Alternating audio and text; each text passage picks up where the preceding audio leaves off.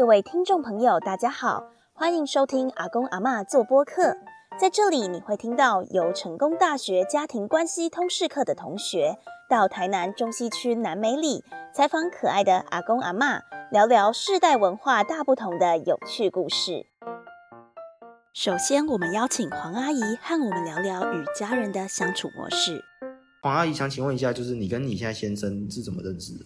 呃，我先生啊，我跟我先生是在高雄认识的啊。之前因为朋友介绍，哦啊，我在高雄上班，那有时候比较晚下班的时候，他都会去陪伴，然后一起吃饭啊，在一起聊天，了解一些就是他下班会先会来找你，这对样对。对对，嗯嘿啊，不是时常啦，有时候他比较有空的时候就会过来嗯找我，然后一起吃个饭，啊、就这样子认认识啊，进一步的交往，觉得他是呃一个可靠的人，好，这样。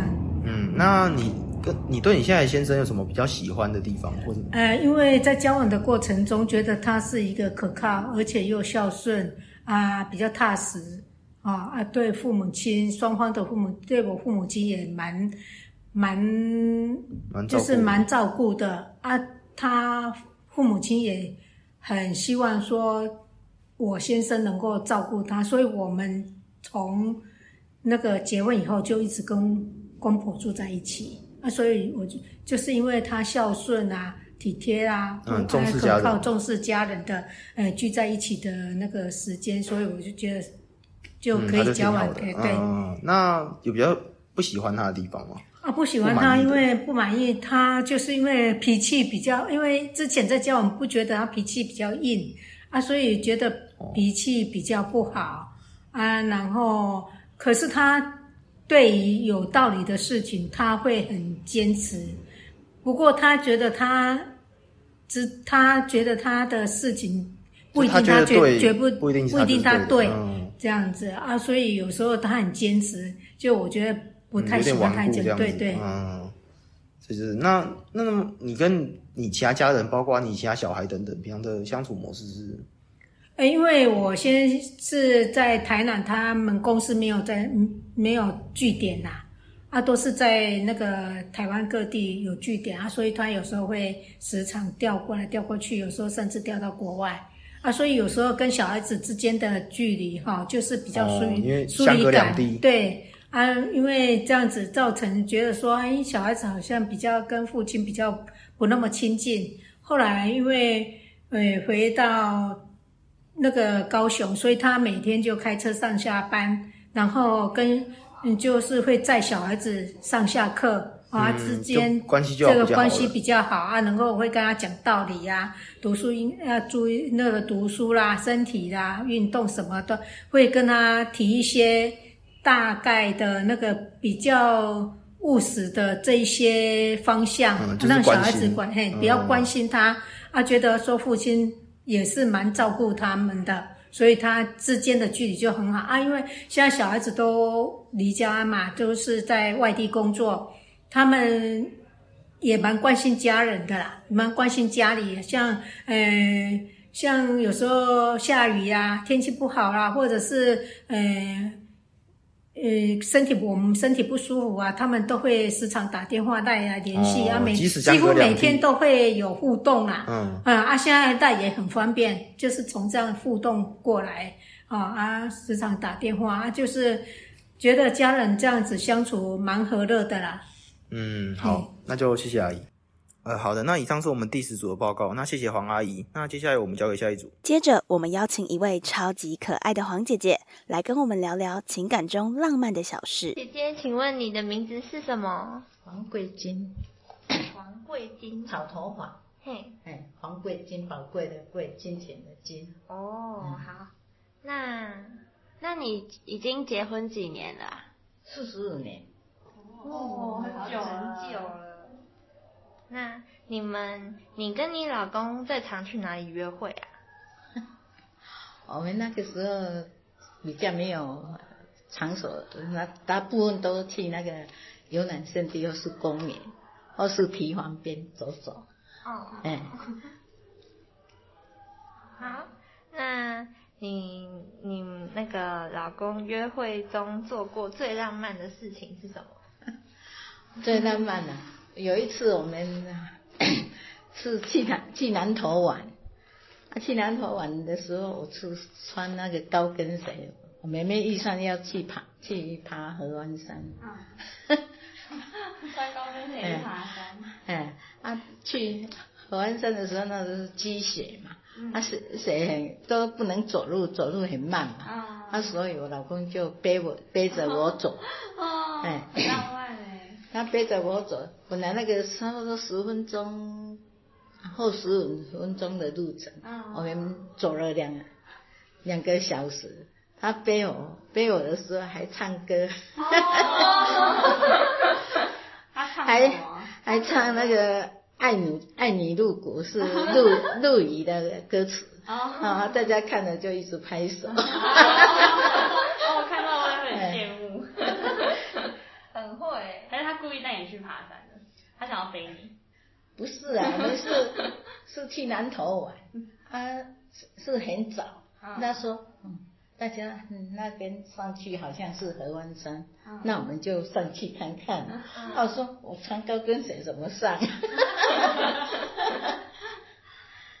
那你们约会去什么什么名呃比较比较热门的那种那些地方，你最印象深刻是哪里啊？印象深刻，说是河湾山都是比较刺激，啊，其他的都是。去啊公园呐，或是堤防边哦，那个散步走走也，啊到那个游览地区，哎，而且我们我们也常去那个，呃，关子里，啊，泡温泉。哦。你们之前有什么休闲活动？像是你们会不会一起去看电影还是什么的？看电影是会啊。以前看电影啊，很刺激。刚认识的时候看电影都要理三个 三个椅子的，不敢坐在一起呀，怕人家看到一个走前一个走后啊。以前那么害羞，那很好笑，对不对？现在就很好笑。那以前这样蛮正常的吧？嗯，大部分都这样啊。以前好像要和男朋友男朋友出去约会，好像是很。很害羞，又怕人家知道。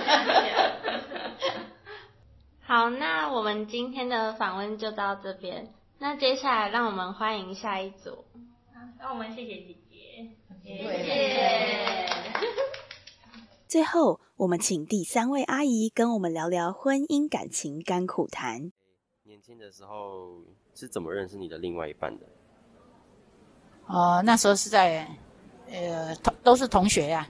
同学认识的，呃，是同学，班上同学嘛，是，呃，隔壁班，因为我们以前是男女分班呐，男女分分班啊。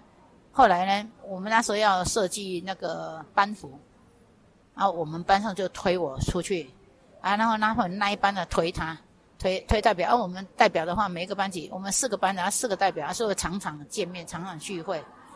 常常要要求去做什么？去看布料啊，或者是设计图要拿给教官看呐，啊，所以我们就比较有机会见面，就这样啊，所以就就用这这个方式去认识的。